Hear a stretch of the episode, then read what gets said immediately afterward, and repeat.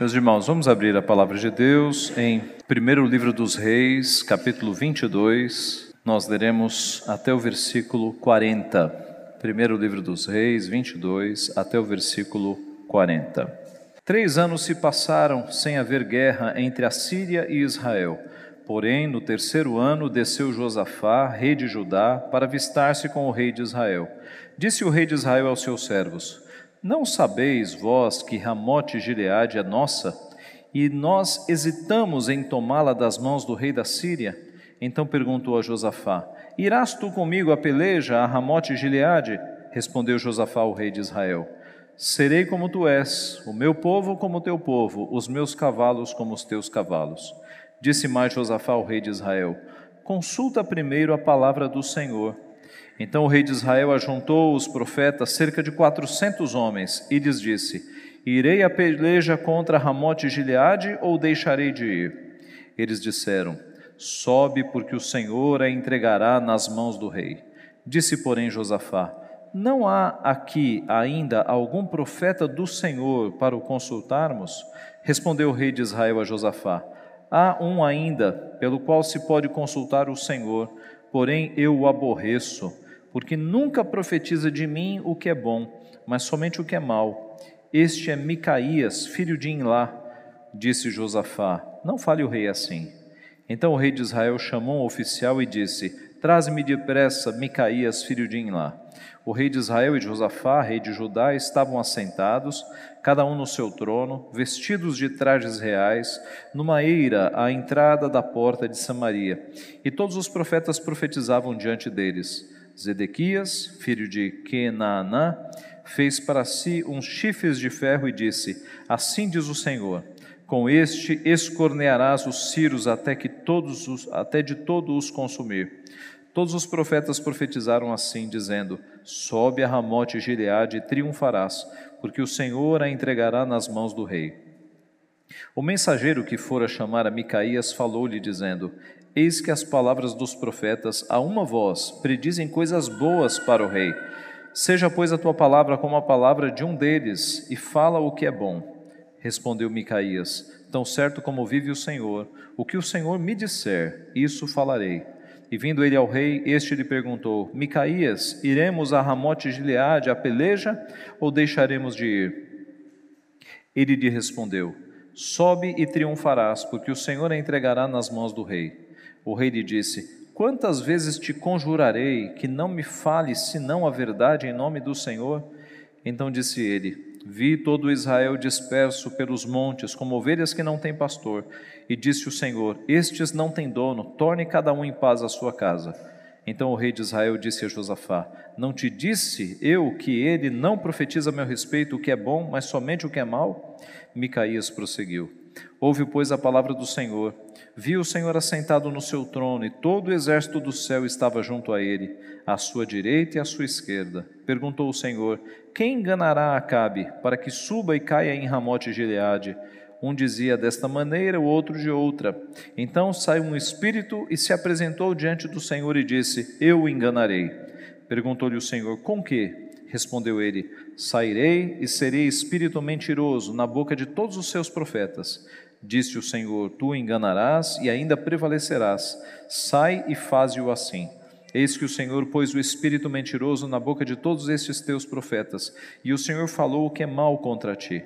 Então Zedequias, filho de Kenaná, chegou, deu uma bofetada em Micaías e disse: Por onde saiu de mim o espírito do Senhor para falar a ti? Disse Micaías: Eis que o verás naquele mesmo dia, quando entrares de câmara em câmara para te esconderes. Então disse o rei de Israel: Tomai Micaías e devolvei-o a Amon, governador da cidade, e a Joás, filho do rei. E direis: Assim diz o rei: Metei este homem na casa do cárcere e angustiai-o com escassez de pão e de água, até que eu volte em paz. Disse Micaías: Se voltares em paz, não falou o Senhor, na verdade, por mim Disse mais: Ouvi isto, vós, todos os povos. Subiram o rei de Israel e Josafá, rei de Judá, a Ramote Gileade. Disse o rei de Israel a Josafá: Eu me disfarçarei e entrarei na peleja. Tu, porém, traja as tuas vestes. Disfarçou-se, pois, o rei de Israel e entrou na peleja. Ora, o rei da Síria dera ordem aos trinta e dois capitães dos seus carros, dizendo: Não pelejareis nem contra pequeno nem contra grande, mas somente contra o rei de Israel. Vendo os capitães dos carros Josafá, disseram: Certamente este é o rei de Israel.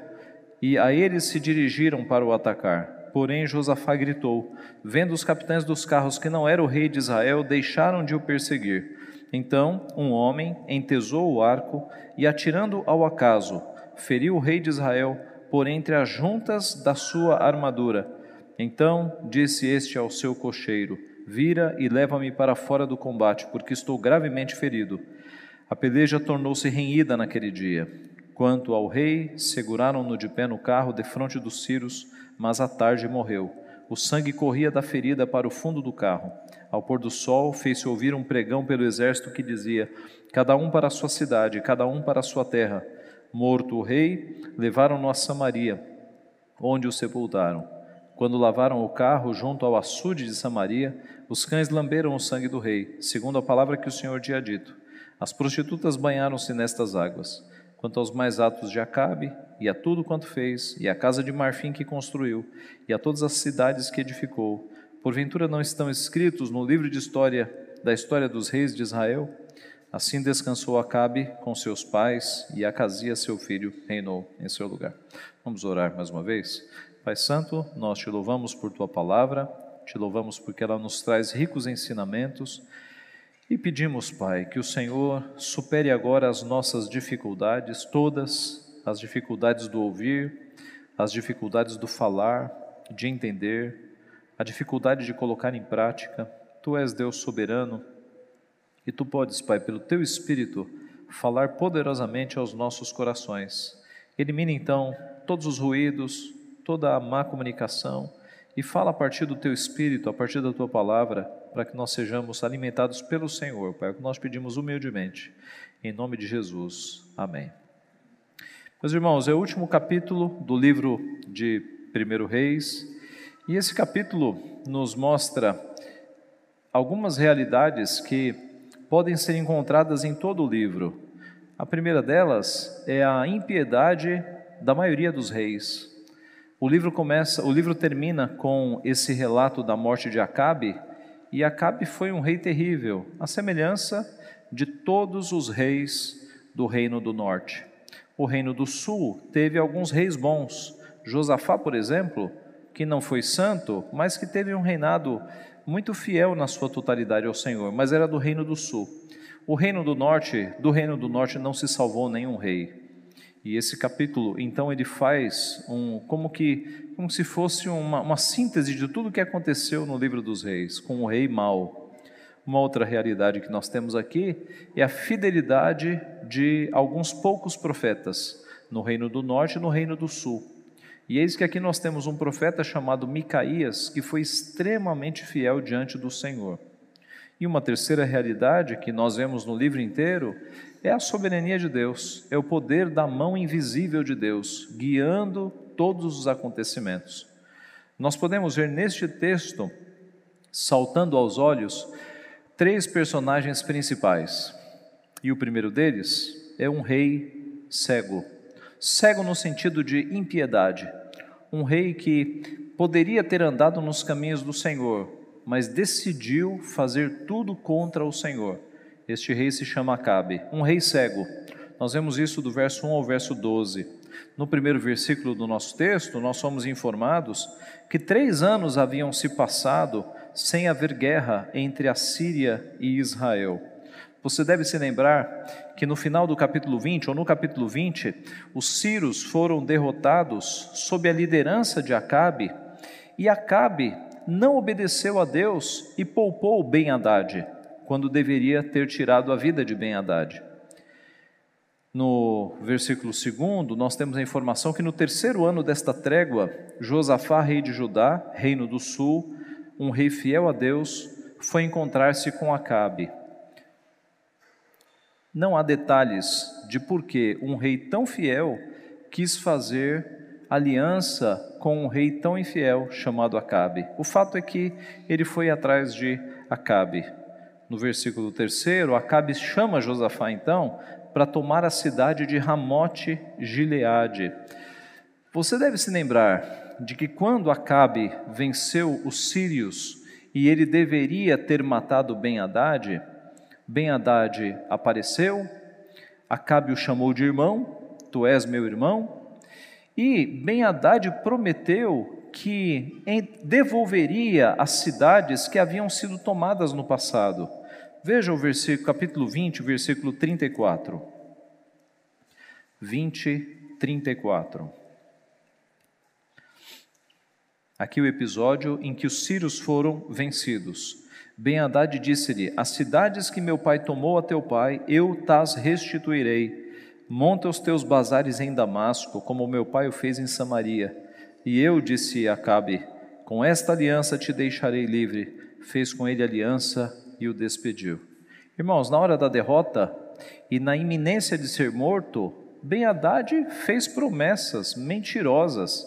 Ele queria salvar a sua pele.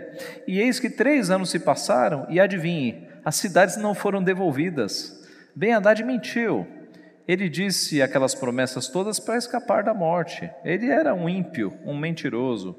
E agora Acabe percebeu que aquelas cidades não foram devolvidas e está chamando Josafá para ir atrás especialmente de uma cidade chamada Ramote, Ramote Gileade.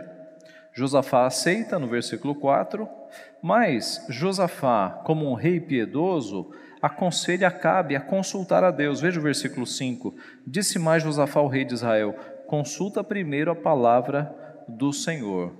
Os reis piedosos da Bíblia, antes de entrar numa guerra, antes de fazer algo grande, eles consultam ao Senhor. Acabe não se lembrou de Deus.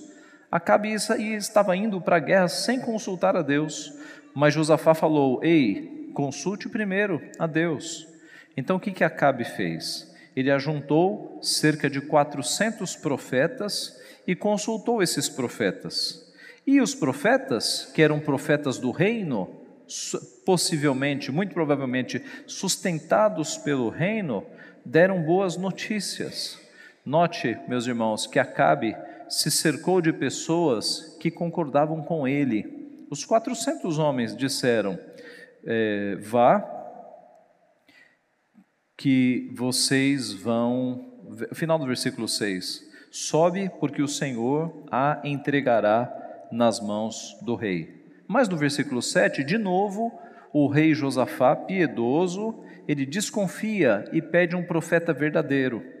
Não há aqui algum, não há aqui ainda algum profeta do Senhor para o consultarmos?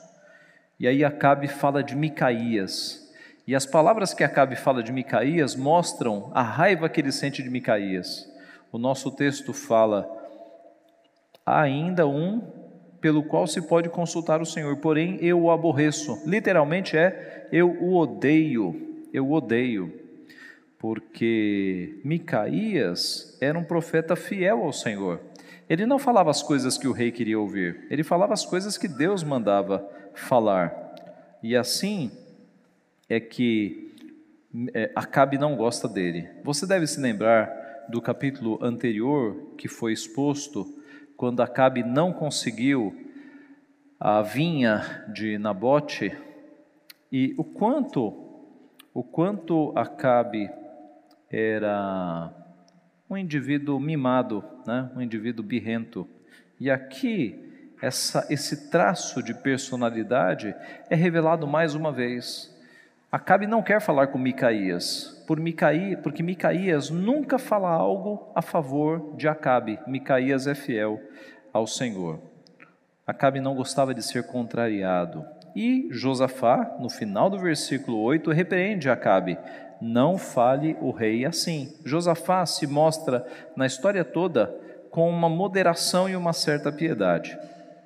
Assim então, Acabe chama o oficial para que traga Micaías à sua presença. Muitos estudiosos creem que Micaías estava preso, porque essa ordem que Acabe dá ao oficial, tragam Micaías à minha presença, é uma ordem que se dá para alguém que sabe exatamente a localização. E no versículo 26, se você reparar, é dito o seguinte: quando vai devolvê-lo, né? Então disse o rei de Israel: Toma Micaías e devolve-o a Amon, governador da cidade, e a Joás, filho do rei. Então essa ideia de devolvê-lo dá a impressão para muitos estudiosos que Micaías já estava preso. E possivelmente ele estava preso justamente porque ele não falava palavras que agradavam o rei. Ele era fiel ao Senhor. No verso 10, nós temos uma imagem muito impressionante. Os dois reis, cada um no seu trono, com suas vestes reais, em uma eira, isso é, eira é um, um local descampado de terra batida. Então imagine a imagem, um local aberto com terra batida, dois tronos, os reis assentados nos tronos com vestes reais e quatrocentos homens falando e profetizando. Sobe a Ramote Gileade, porque ela é tua, o Senhor te deu. Um desses profetas, com um chapéu de chifres de ferro, ele fez, Zedequias, fez esses chifres de ferro, e, e chifre na Bíblia é um sinal de poder, é uma referência a touros, a bois, é sinal de força e de poder. Chifre de ferro, mais força ainda. Então Zedequias, no meio desses profetas, com um chapéu, com chifres de ferro, possivelmente é, é, simulando estar chifrando né, os que estão ali é, como um profeta naturalmente faria. Essa é a visão que Micaías tem quando ele chega. Todos ali dizendo a mesma coisa: sobe a Ramote Gileade e triunfarás, porque o Senhor a entregará nas mãos do rei. Veja que Acabe estava cego espiritualmente. Ele não buscava a direção de Deus, ele havia se cercado de profetas e pessoas para falar apenas aquilo que ele gostava, aquilo que concordava com ele, e ele odiava aquele que falava a verdade, que falava em nome do Senhor. Esse é o primeiro personagem da nossa história, o rei Acabe, um rei totalmente cego espiritualmente. O segundo personagem que nós temos, que salta aos olhos, é um profeta fiel um profeta fiel, justamente Micaías. A partir do versículo 13, nós vemos um mensageiro indo chamar Micaías e dizendo: Fala coisas agradáveis. Todos os profetas disseram coisas boas, fale coisas agradáveis. Micaías significa quem é como Deus. Mi, Micaia. Quem é como Iavé? Quem é como Yahvé? Quem é como Deus? Era um nome que apontava já a missão desse servo. Era um nome que tinha Yahvé no nome, né? Micaías. E a resposta de Micaías, no versículo 14, é: Tão certo como vive o Senhor, o que o Senhor me disser, isso falarei. Veja, meus irmãos, este homem está preso, possivelmente porque falou coisas que contrariaram o rei, Agora o servo fala para ele: Micaías, todos os profetas estão falando isso, não fale coisa contrária. E ele diz: O que Deus me disser, é isso que eu vou falar. A fidelidade deste profeta. E no versículo 15, nós temos uma ironia.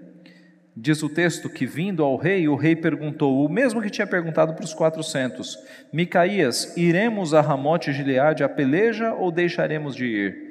E a resposta de Micaías é exatamente igual a dos 400.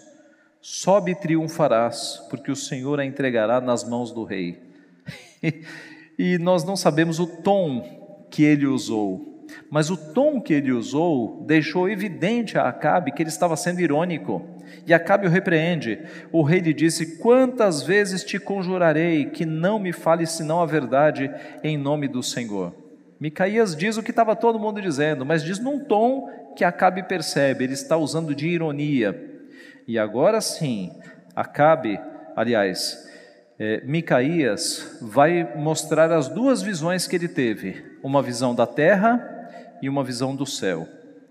Na visão da terra, versículo 17, ele vê todo Israel disperso pelos montes como ovelhas que não têm pastor e disse o Senhor: Estes não têm dono, torne cada um em paz para a sua casa. Essa visão que ele teve dos soldados nos montes, dispersos, como ovelhas que não estão sendo reunidas por um pastor, era a visão de um exército derrotado, um exército sem comando.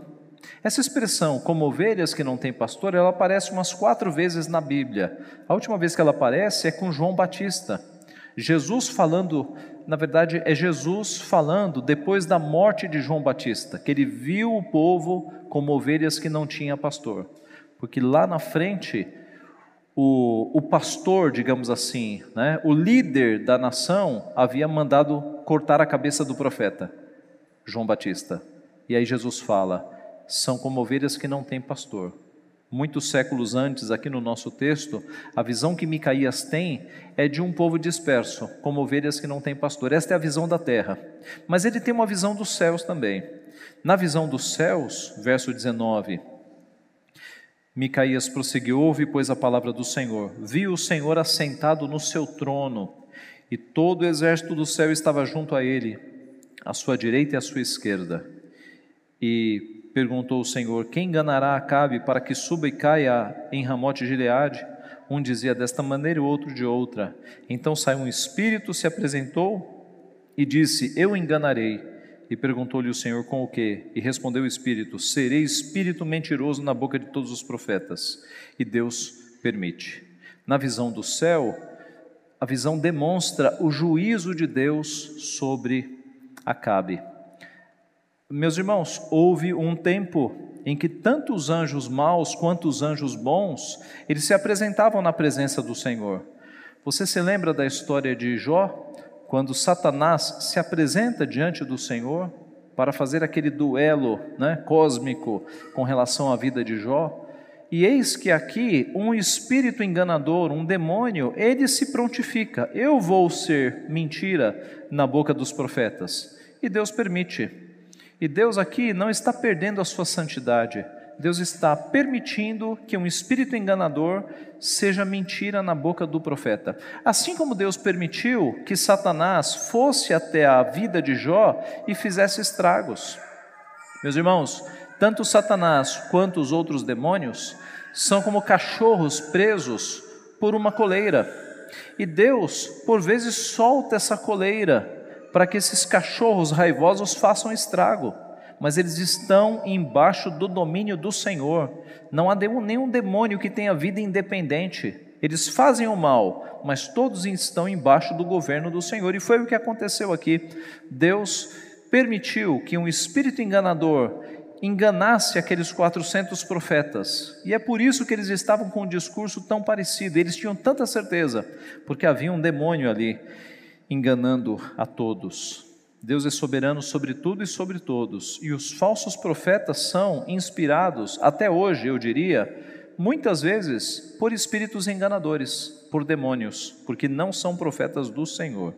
No versículo 24, Zedequias, aquele que fez um, um chapéu com chifres de ferro, ele agride a Micaías e ele pergunta: Por onde me saiu o Espírito do Senhor?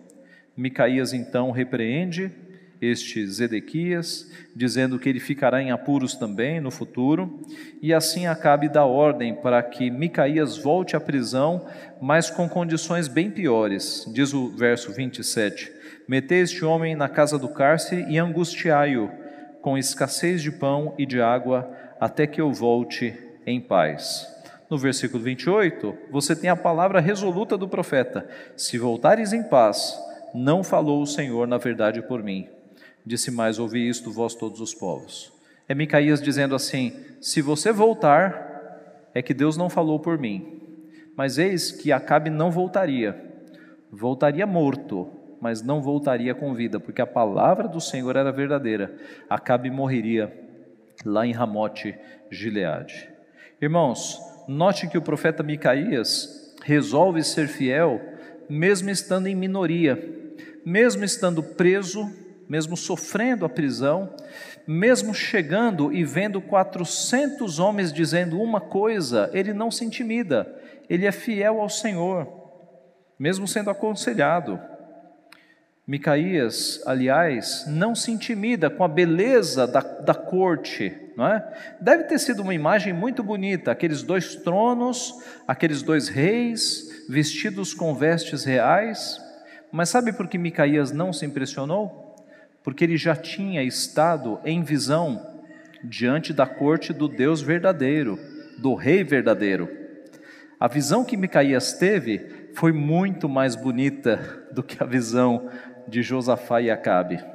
Eis que Deus permitiu que Micaías visse o rei no seu trono e à direita e à esquerda milhares de anjos. A visão celestial que Micaías teve foi muito mais bonita do que essa visão que ele viu ali terrena com os 400 profetas enganando ao Senhor. Eu me recordo, meus irmãos, de uma irmã preciosa do passado, uma senhora que certa vez, é, acho que num aeroporto, ela viu uma autoridade e ela foi lá falar com a autoridade e evangelizar a autoridade. E aí alguém perguntou para ela: A senhora não, não, não tem vergonha? Não, não, não tem medo de falar assim com uma autoridade? E ela disse: Quem fala com Deus todos os dias vai ter medo de falar com quem? Boa resposta, né? Boa resposta. A dona Maria, esposa do presbítero Averaldo, ela dizia isso: quem fala com Deus todos os dias tem medo de falar com quem? E aqui, meus irmãos, Micaías não se impressionou, porque a visão do trono de Deus era muito superior àqueles tronos ali que ele vira na sua frente. Nesse episódio das visões, Deus mostra o juízo sobre Acabe. Note que Micaías sofreu dor, agora ele sofreria fome e sede, mas ele continuava sendo fiel ao Senhor. Micaías é um modelo de profeta fiel que nós temos no, Novo, no Antigo Testamento, que coloca a fidelidade a Deus acima de todas as coisas. E Micaías aponta para Jesus, porque Jesus, por conta da sua fidelidade, ele também foi agredido, ele também foi esbofeteado, cuspiram no seu rosto, cravaram suas mãos e seus pés e sua cabeça. E antes de cravarem tudo isso, ele foi agredido também lá no Sinédrio. Paulo também, em nome da verdade, foi agredido. O segundo personagem da nossa história é um profeta fiel. Mas por fim, o terceiro personagem que salta aos olhos é o Deus poderoso é o Deus que, com a sua mão invisível, governa todos os acontecimentos. No versículo 29 e 30, nós temos um plano muito engenhoso de Acabe. Acabe diz para Josafá: Josafá, você fique vestido como rei, e eu vou me disfarçar de soldado. Veja o verso 30. Eu me disfarçarei e entrarei na peleja. Tu, porém, traja as tuas vestes. Disfarçou-se, pois, o rei de Israel e entrou na peleja não sabemos por que, que Josafá topou essa história, né? Porque agora o, o risco de ser acertado está com Josafá, ele vai estar vestido como rei. Mas de alguma forma, eles sabiam que Ben Haddad não queria destruir Josafá. Tanto que quando os soldados correm atrás de Josafá, achando que Acabe, e Josafá grita deve ter gritado: Eu não sou Acabe, eu sou Josafá. Os soldados voltam, eles não querem matar Josafá, eles querem matar Acabe. E naquelas batalhas, meus irmãos, os reis eram visados. E, e a ordem que Ben Haddad dá é: não vá nem atrás de pequeno nem de grande, vão atrás do rei. Porque quando você mata o rei, acaba a batalha, você matou o principal. Então, o plano de Acabe foi engenhoso. Eu vou me disfarçar de soldado e aí eu fujo do risco. Mas, meus irmãos, a mão poderosa de Deus, a mão invisível de Deus, é impressionante. O texto diz que os soldados foram enganados. Primeiro, no verso 31, a ordem do rei é essa: não pelejareis nem contra pequenos nem contra grande, mas somente contra o rei de Israel. Matem o rei de Israel. No verso 32 e 33, os soldados são enganados mesmo. Vendo os capitães dos carros de Josafá, disseram: Certamente este é o rei de Israel. E a eles se dirigiram para o atacar, porém Josafá gritou: Vendo os capitães dos carros que não era o rei de Israel, deixaram de o perseguir. E agora no versículo 34, você tem a precisão da flecha de Deus. O texto diz que um homem entesou o seu arco e atirou ao acaso, e aquela flecha atirada ao acaso acertou exatamente o rei Acabe, que estava disfarçado de soldado. E não apenas o acertou, diz o texto que aquela flecha entrou por entre as juntas da armadura. As suas armaduras, não, as armaduras tinham as suas emendas, né, as suas brechas. Eis que aquela flecha atirada no alto, imagine um vale cheio de soldados lutando. Eis que um guerreiro atira sua flecha para cima e a flecha vai no meio de todos os soldados e acerta exatamente pela abertura das juntas da armadura, acerta Acabe. Acabe enganou os soldados, mas Acabe não podia enganar a Deus, porque Deus, meus irmãos, tem uma flecha certeira, com precisão milimétrica, foi exatamente no ponto em que, em que feriria Acabe. E eis que não adiantou nada tentar enganar a Deus. Engana-se homens, a Deus não se engana. Diz o texto que o rei ficou sangrando, muito ferido, mortalmente ferido. O deixaram em pé na carruagem, talvez para dar moral para os soldados, mas ele ficou ali sangrando, sangrando, e diz o texto que à tarde ele morreu. E assim cumpriu-se a profecia. Veja o versículo 36. A primeira profecia cumprida foi que ele morreu, porque Micaías havia dito que ele morreria em Ramote Gileade.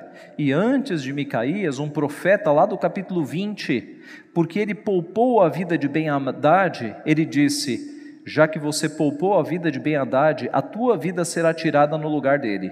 Todas as profecias se cumprem aqui na morte de Acabe. Mas não só isso, veja o verso 36. Ao pôr do sol fez-se ouvir um pregão do exército, pelo exército que dizia: Cada um para a sua cidade e cada um para a sua terra. Lembra-se da visão de que eles estavam nos montes como ovelhas que não têm pastor? É aqui a referência ao cumprimento disso. Quando eles estão soltos e o exército fala: Cada um volte para sua cidade, cada um volte para sua terra.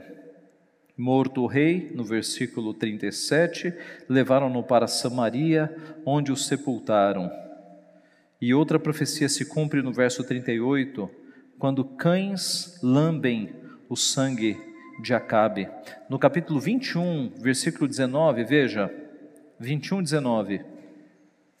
Depois da, do episódio da vinha de Nabote far-lhe-ás dizendo: Assim diz o Senhor: Mataste, ainda por cima tomaste a herança, dir-lhe-ás mais: Assim diz o Senhor: No lugar em que os cães lamberam o sangue de Nabote, cães lamberão o teu sangue, o teu mesmo. Eis que lamber o sangue de alguém apontava para morrer em, em, ao céu aberto. E foi isso que aconteceu. Os cães lamberam o sangue de Acabe. Meus irmãos, observem o poder da mão invisível de Deus. É um poder muito maior do que o engano. Acabe disfarçou-se e enganou o exército inimigo, mas não enganou a Deus. Observe a precisão de Deus em acertar aquela flecha no local adequado. E observe as profecias todas que foram ditas com relação a Acabe, tudo se cumprindo milimetricamente. Assim, nesse texto, salta aos olhos a mão invisível de Deus, o poder de Deus sobre todas as coisas, sobre os grandes acontecimentos, sobre o rumo de uma flecha que atinge o peito de quem deve morrer e as profecias sendo cumpridas. Concluindo, esse último capítulo do livro dos reis nos mostra então algumas realidades encontradas no livro inteiro. Reis ímpios, poucos profetas que são fiéis, e a mão soberana de Deus guiando todos os acontecimentos. Nos nossos dias, a situação não é diferente. Nós vivemos dias em que os presidentes dos países e os reis das nações, na sua maioria, estão cegos, estão ímpios, não querem ouvir a voz de Deus.